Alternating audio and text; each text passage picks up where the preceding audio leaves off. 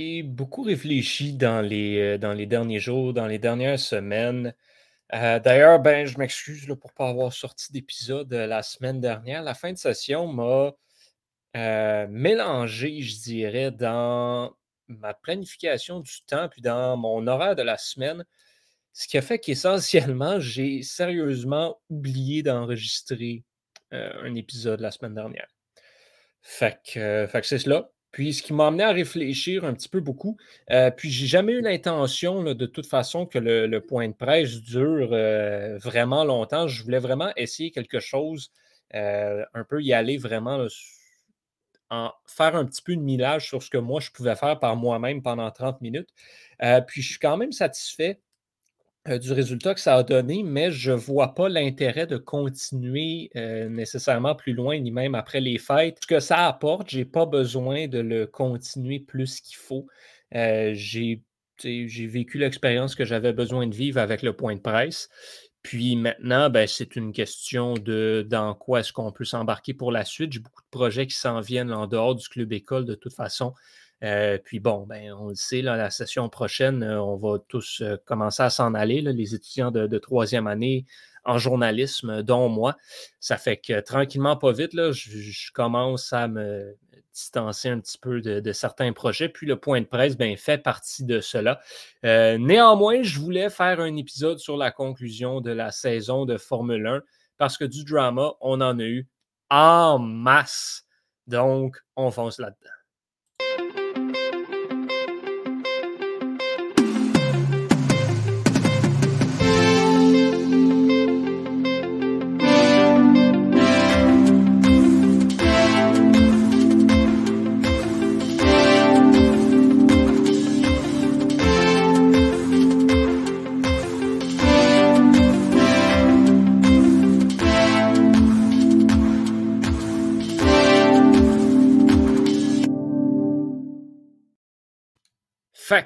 Cette finale de la saison de Formule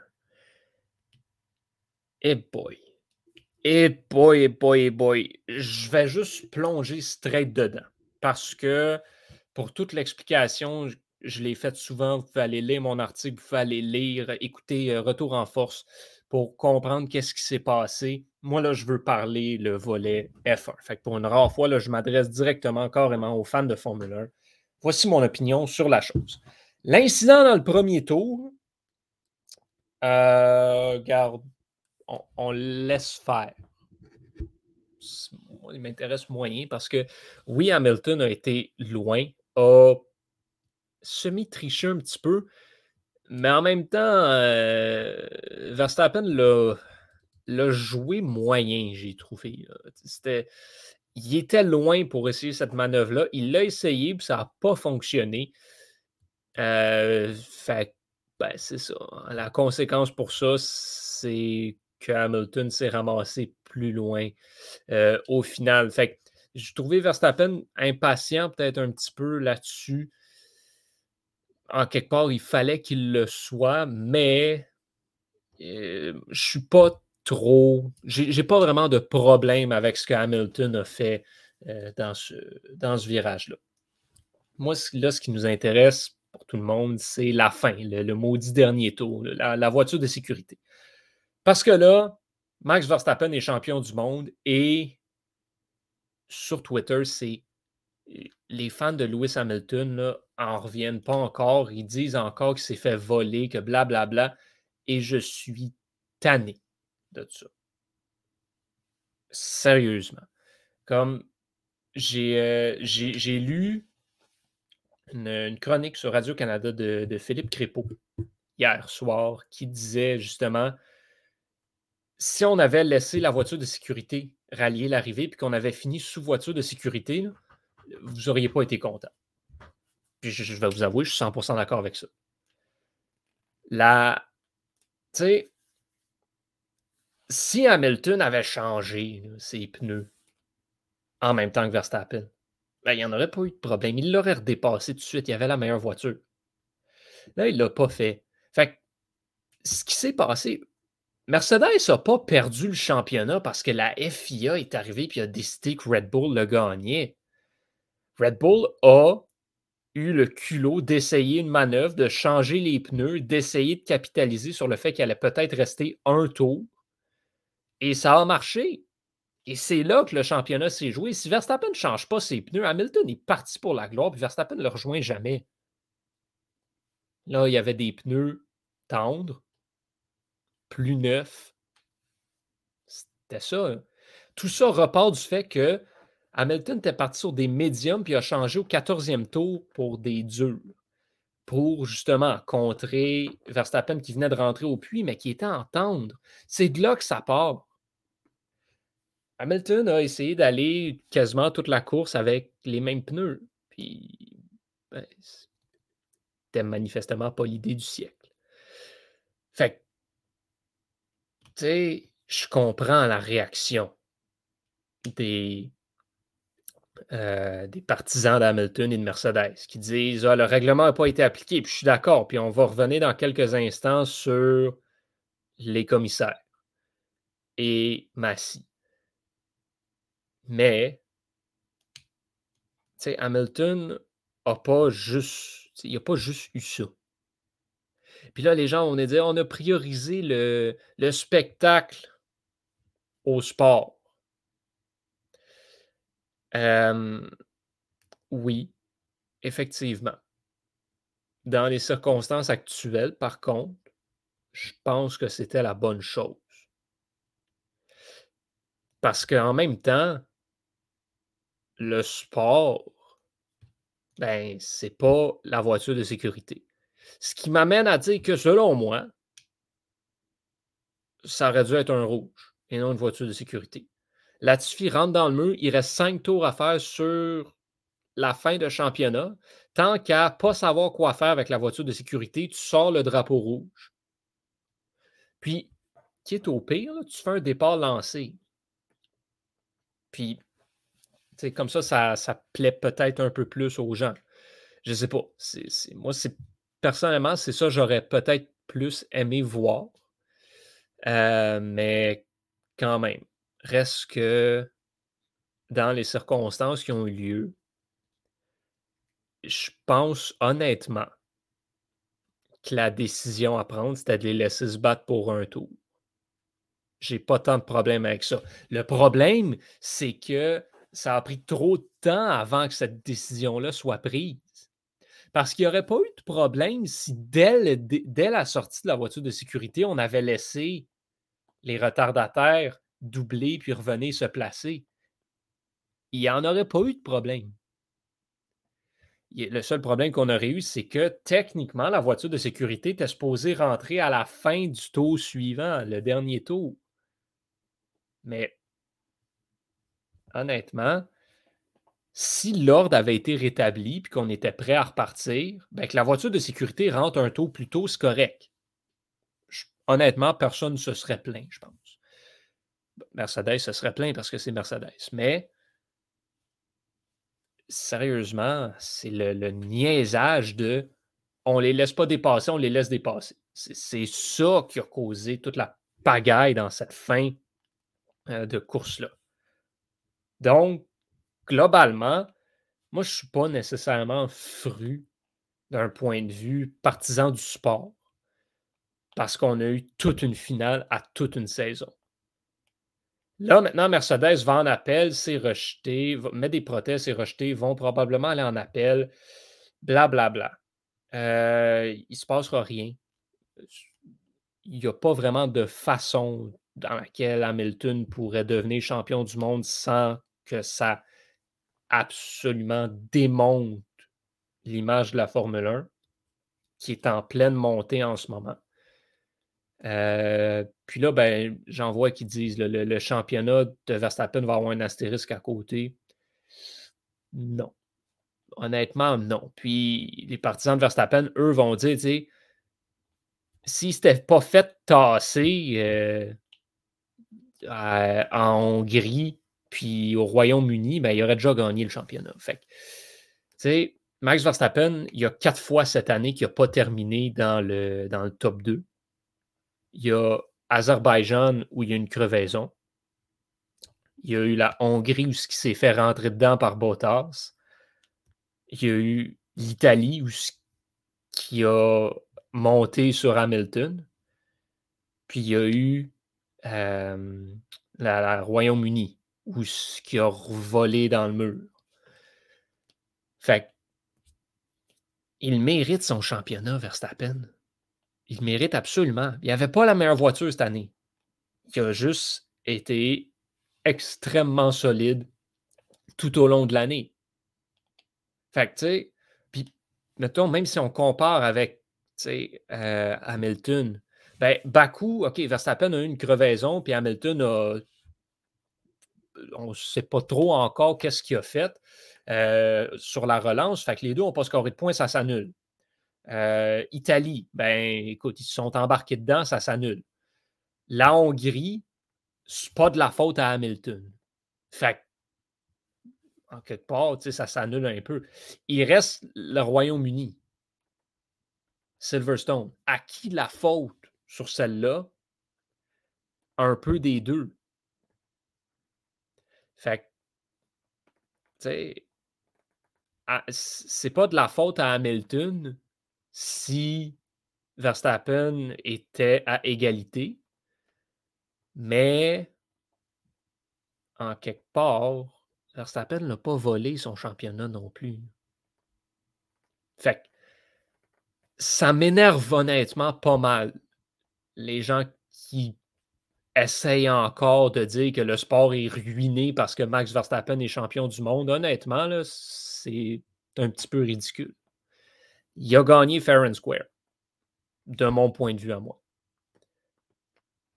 Ensuite, bon, il reste l'ingérence des commissaires qui a eu lieu tout au long de l'année. Et ça, ça doit changer. Et la première chose qui doit changer, c'est empêcher les directeurs d'écurie de parler aux directeurs de course. Parce que, honnêtement, la personne qui a eu l'air le plus stupide en fin de semaine à Abu Dhabi, c'est Toto Wolf. Qui, à la télévision, au grand public, a carrément, essentiellement, essayé de dire à Michael Massey comment faire sa job. Et ça, c'est n'importe quoi. Ça ne peut pas passer, ça ne doit pas être accepté, c'est ridicule. Puis, c'est pas la première fois qu'on le voit faire ça. Puis, Christian Horner et Toto Wolf ont eu l'air de deux beaux comiques cette saison en essayant de parler à, Massy. Regarde, rendu là, enlève ça. Enlève ça. OK? Il n'y a pas d'affaire à avoir de lobbying qui se fait pendant les Grands Prix. Ça ne marche pas, ça ne peut pas être comme ça. Ça défie l'intégrité du sport puis de la F1 et de la FIA. Il n'y a personne qui a intérêt à ce que ces communications-là continuent. C'est comme dans tous les sports, quand un arbitre prend une décision, puis là, tu as tout le temps un joueur ou deux ou un entraîneur qui essaie d'aller dire Hey, c'est quoi ça? Voyons donc, c'est ridicule. Ben, l'arbitre ne va pas changer sa décision, fait que ça ne sert à rien. Imagines-tu si à tous les matchs de hockey, on pouvait entendre les conversations entre les joueurs et les arbitres à chaque fois que l'arbitre annonçait une punition? Hey, ça ne finirait plus ce serait un petit peu n'importe quoi. Il y a des gens qui auraient l'air un peu tweet. c'est ça qu'on a eu en Formule 1 cette année. Ceci dit, ça a mal été fait de la part de Massy en fin de semaine à Abu Dhabi, je suis 100% d'accord. Ça a été un petit peu n'importe quoi.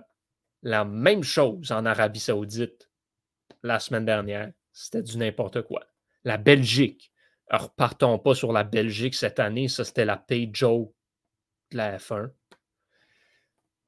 Fait que, tu sais, à un moment donné, oui, il y en a qui vont se questionner sur est-ce que Michael Massey, c'est la bonne personne pour occuper ce poste. Honnêtement, je ne peux pas répondre parce que je ne le sais pas. Je ne suis pas convaincu que oui, mais je ne suis pas convaincu que non. Moi, je pense clairement que il doit y avoir un comité. Ça ne peut pas être une seule personne. Massy doit être beaucoup mieux entouré.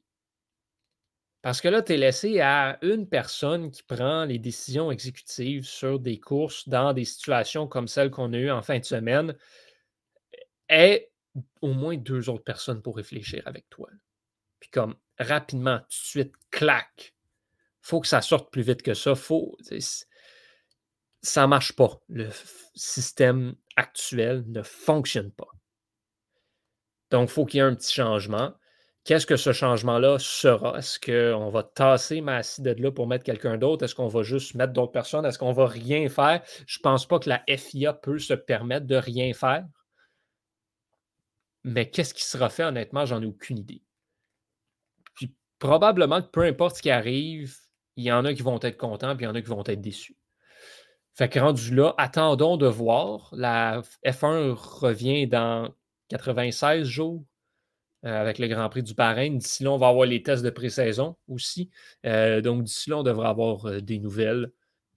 début février, début mars, ça, va bouger, c'est sûr. Fait que ce sera à surveiller. on va voir aussi qu'est-ce que Mercedes fait avec son appel. Ils vont appeler. Ça ne va rien changer. Regarde. C'est juste dommage qu'on en soit arrivé là. Puis, encore une fois, message aux partisans des deux côtés tant de Red Bull puis de Mercedes, s'il vous plaît. Garde, on le sait, OK? On, connaît vos arguments. Vous avez un argument de chaque côté. Mercedes va dire que les partisans de Mercedes et Hamilton vont dire que ça les fait voler. Puis Red Bull, Verstappen vont dire que ben, Verstappen aurait dû le gagner plus tôt cette année. Fait honnêtement, on a compris. Lâchez-nous tranquille faut en revenir à un moment donné. Avec Lewis Hamilton, son huitième titre, il ira le chercher l'année prochaine.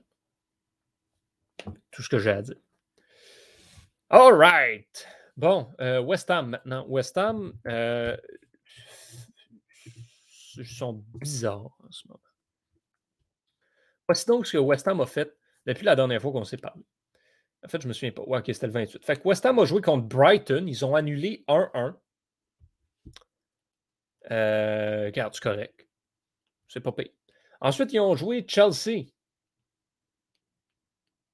Euh, ils ont battu Chelsea 3-2. Match de l'année de la Premier League, honnêtement. C'est toute une rencontre. Le but de Masuaku, incroyable. Puis mon body, Bowen, a joué le match de sa carrière. Mais ensuite de ça, ils sont allés en Europa puis ils ont perdu contre Dynamo Zagreb 1-0 bizarre. Ils sont revenus en Premier League puis ont annulé contre Burnley. La même équipe qui avait battu Chelsea a annulé contre Burnley. Burnley. Burnley va se faire reléguer cette année. Qu'est-ce que tu fais? Fait que là, West Ham est encore quatrième, mais a seulement un point d'avance sur United, deux sur Arsenal, puis joue justement contre Arsenal cette semaine. Là, on oublie ça, le, reste de l'avance. City, Liverpool puis Chelsea sont loin en avant parce que West Ham n'est pas particulièrement constant depuis quelques semaines. Là, tu regardes ce qui s'en vient. Là, il y a Arsenal demain. Ensuite, c'est Norwich. Puis là, parti comme c'est, check les bains. Ils vont comme planter Arsenal 4-1. Puis ils vont trouver une façon de perdre contre Norwich. ça va genre être ça. là, les matchs d'après, c'est Southampton, c'est Watford, c'est Crystal Palace, c'est Leeds. Comme c'est tous des matchs qu'il faut que tu gagnes. Puis tu peux gagner facilement. Fait que bref, souhaiter à West Ham de trouver un peu de constance en ces temps-ci. Euh, sinon, en rafale, là, ben, vous comprendrez, là, c'est le dernier. J'en ai pas de maudit jingle. J'en ai pas. Euh, qu'est-ce qu'on a? J'ai pas, euh, j'ai pas été beaucoup à regarder ce qui s'était passé en dehors de la F1. je vais parler de championnat junior. c'est pas mal juste de ça que je vais parler parce qu'il n'y ben, a pas grand-chose à dire sur autre chose, je pense. Du moins, euh, ce que j'ai assez rapidement. Les Canadiens sont mauvais euh, de chez mauvais, puis le reste, ben, on s'en fout. Mais ouais, euh, championnat, championnat junior. Canada n'a pas de défenseur droitier. A laissé Brent Clark à maison. Pas certain de la comprendre. Faut faut vraiment que quelqu'un m'explique. Euh, Brent Clark, cette saison, a 23 points en 20 matchs dans la OHL. C'est probablement, certainement, le meilleur défenseur de la OHL. Un défenseur droitier, ce que le Canada n'a pas. C'est un huitième choix au total de première ronde. Puis il n'a pas été invité au camp d'entraînement. Puis là, j'ai vu quelque chose qui disait que le Canada ne voulait pas avoir de défenseur offensif parce que ça ne sert à rien dans un tournoi de même. Moi, vous dire, je pense que le Canada était bien, bien, bien, bien, bien content d'avoir Bowen Byron l'année passée. Je sais bien que Byron et Clark, c'est pas la même chose. Mais quand tu regardes les défenseurs par le passé euh, qui ont été avec euh, Équipe Canada Junior, on a eu des défenseurs à caractère offensif qui ont été extrêmement importants. Niaise-moi que le Canada ne voulait pas avoir Kyle en 2018. Euh, C'était un petit peu n'importe quoi. Là. Fait que Brent Clark, il avait sa place. Maintenant, bon, it is what it is. Le Canada va envoyer plein de gauchers, puis ce sera ça. Euh, maintenant, ben, qu'est-ce qui va se passer avec le Canada? Honnêtement, ils ont, ils ont eu des coupures intéressantes dernièrement. Hendrix Lapierre, qui ne fait pas l'équipe canadienne, ne peut pas dire que je la comprends. Par contre, Joshua Roy, euh, pour moi, il n'y avait pas de. je pense que les, Québécois auraient aimé ça, qu'ils fassent l'équipe, mais moi, comme tel, euh, pas convaincu qu'il y avait sa place là. Des joueurs plus talentueux, plus d'expérience, plus de tout. Oui, ça aurait été le fun pour Joshua Roy. Mais ceci dit, je ne suis pas, tu sais, il n'est pas si exceptionnel que ça. Je ne suis pas tant outré qu'il n'ait pas fait l'équipe. M'en fous un petit peu. Euh, puis Connor Bedard, ben ça, c'est entièrement mérité. Euh, je pense que le Canada peut vraiment l'avoir sur cette équipe-là, qu'il a sa place. Euh, donc, assez satisfait de, cette sélection-là. Je pense que l'équipe Canada, honnêtement, a de quoi. Ils ont de quoi toutes les années. Ils sont assez solides. Peut-être pas autant de profondeur qu'on aurait pu avoir. Euh, peut-être pas l'équipe la, plus talentueuse qu'on aurait pu avoir. Euh, surtout, si, mettons, des, équipes de la Ligue nationale avaient pu prêter des joueurs aussi, Seth Jarvis, mettons. Bon, tu veux pas. Si à Caroline, il n'y a aucune façon que tu le prêtes, mais quand même, ça aurait pu. Euh, pas de Brent Clark, euh, pas d'Henrix Lapierre qui a joué comme 10 matchs dans la Ligue nationale. Fait c'est toutes des décisions comme ça qui font que le Canada, selon moi, une des meilleures équipes du tournoi, mais c'est parce que c'est le Canada. Vont gagner une médaille parce que c'est le Canada, mais ne sont pas aussi forts que ça. Surtout pas aussi forts que l'année passée euh, et que l'année d'avant. Ceci dit, je m'attends quand même à une finale pour le Canada. Je pense qu'ils ont un groupe quand même facile en plus. Fait ça devrait bien, euh, ça devrait assez bien se faire au cours de la phase, au cours de la phase de, de, groupe, pardon. Puis là, après ça, ben, écoute, c'est une question de, qu'est-ce que tu fais contre les autres équipes? Là, le Canada est dans un groupe avec la Finlande qui va être solide cette année, honnêtement. Euh, peut-être pas l'équipe du siècle, mais c'est une équipe qui, revit, qui a quand même plusieurs vétérans qui reviennent de l'année passée, donc qui va être pas mal plus expérimenté. Donc, ce sera surveillé. Puis le reste du groupe, c'est l'Allemagne, qui sera honnêtement pas si fort que ça. Même probablement assez poche parce qu'ils n'auront pas grand monde. Fait les Tchèques, les Tchèques seront intéressants à surveiller, honnêtement. Puis l'Autriche, on oublie ça. La Finlande puis les Tchèques vont être les principaux adversaires du Canada dans ce groupe-là. Puis, c'est pas, euh, pas en mer à boire, ces équipes-là. Dans le groupe B, ça, ça va être le fun. Euh, la Suisse puis la Slovaquie, on s'en fout un peu. La Suède va être solide, euh, très solide. Les États-Unis aussi, puis la Russie, l'alignement est sorti aujourd'hui et c'est pénible. La Russie a scrappé tous ses joueurs qui euh, ont décidé d'aller jouer en Amérique du Nord cette année. Ils n'en ont pris aucun. Ça fait que leur alignement a des trous partout, mais partout. Honnêtement, la Russie va être poche cette année. Ils ont Askarov d'un goal. Mais Yaroslav Askarov, l'année passée, n'a pas été excellent au championnat junior. Puis là, ben c'est ça. Fait qu'honnêtement, tu sais, Canada, États-Unis vont être là, Finlande, Suède vont être là, puis le reste, ne sera pas fameux. La Russie, là, c'est son. Non, la Russie, là, vraiment pas. Vraiment pas. Honnêtement, la Russie, parce qu'il y a Askarov, ils vont finir cinquième. Mais, man, ils pourraient finir sixième si Askarov choke on est à ce point-là. Les Tchèques, j'ai pas vraiment checké en détail les alignements de tous les pays encore, mais les Tchèques vont être assez intéressants. Fait ce sera à, euh, à suivre pour le championnat mondial junior. D'ailleurs, ben, je vous invite à suivre notre couverture au Club École. On ramène aux premières loges pour le championnat mondial junior. Donc, on va être avec vous à tous les jours. On va sortir des articles, on va sortir des podcasts. On fait ça vraiment gros cette année. Donc, euh, voilà.